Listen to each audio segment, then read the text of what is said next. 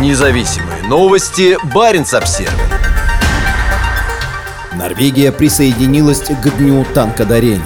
Министр обороны Бьорн Арильграм подтвердил в среду, что страна отправит в Украину танки «Леопард 2A4». Основные боевые танки «Леопард-2A4» являются одним из главных видов вооружения бронетанкового батальона Вооруженных сил Норвегии в Сетермуэне, расположенном примерно в 300 километрах за Северным полярным кругом. Теперь часть этих танков может быть отправлена с холодного норвежского севера на поля сражений в Украине, чтобы помочь дать отпор российским агрессорам. Правительство поддерживает передачу танков Украине, заявил министр обороны Бьорн Арильдграм в среду в эфире национальной телерадиокомпании НРК. Это будет подкреплено обучением украинских военных и финансированием. По словам министра, для безопасности Норвегии важно остановить Путина. Он не уточнил, сколько танков будет отправлено в Украину. Норвегия уже поддерживала страну обучением военнослужащих и поставками боеприпасов, артиллерии, ракетных установок и военной экипировкой. Она также оказывала гуманитарную и медицинскую помощь и помощь в восстановлении гражданской инфраструктуры.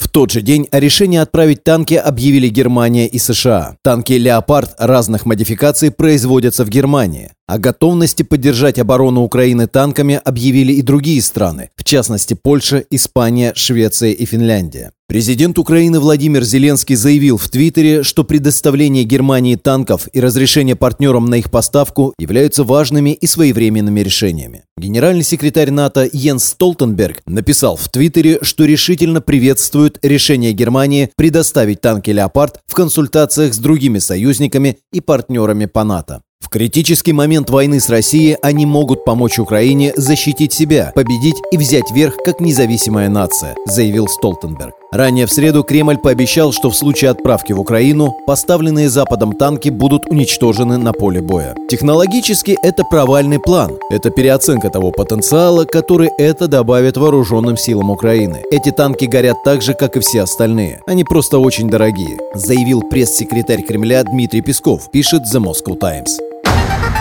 Независимые новости. Барин обсервис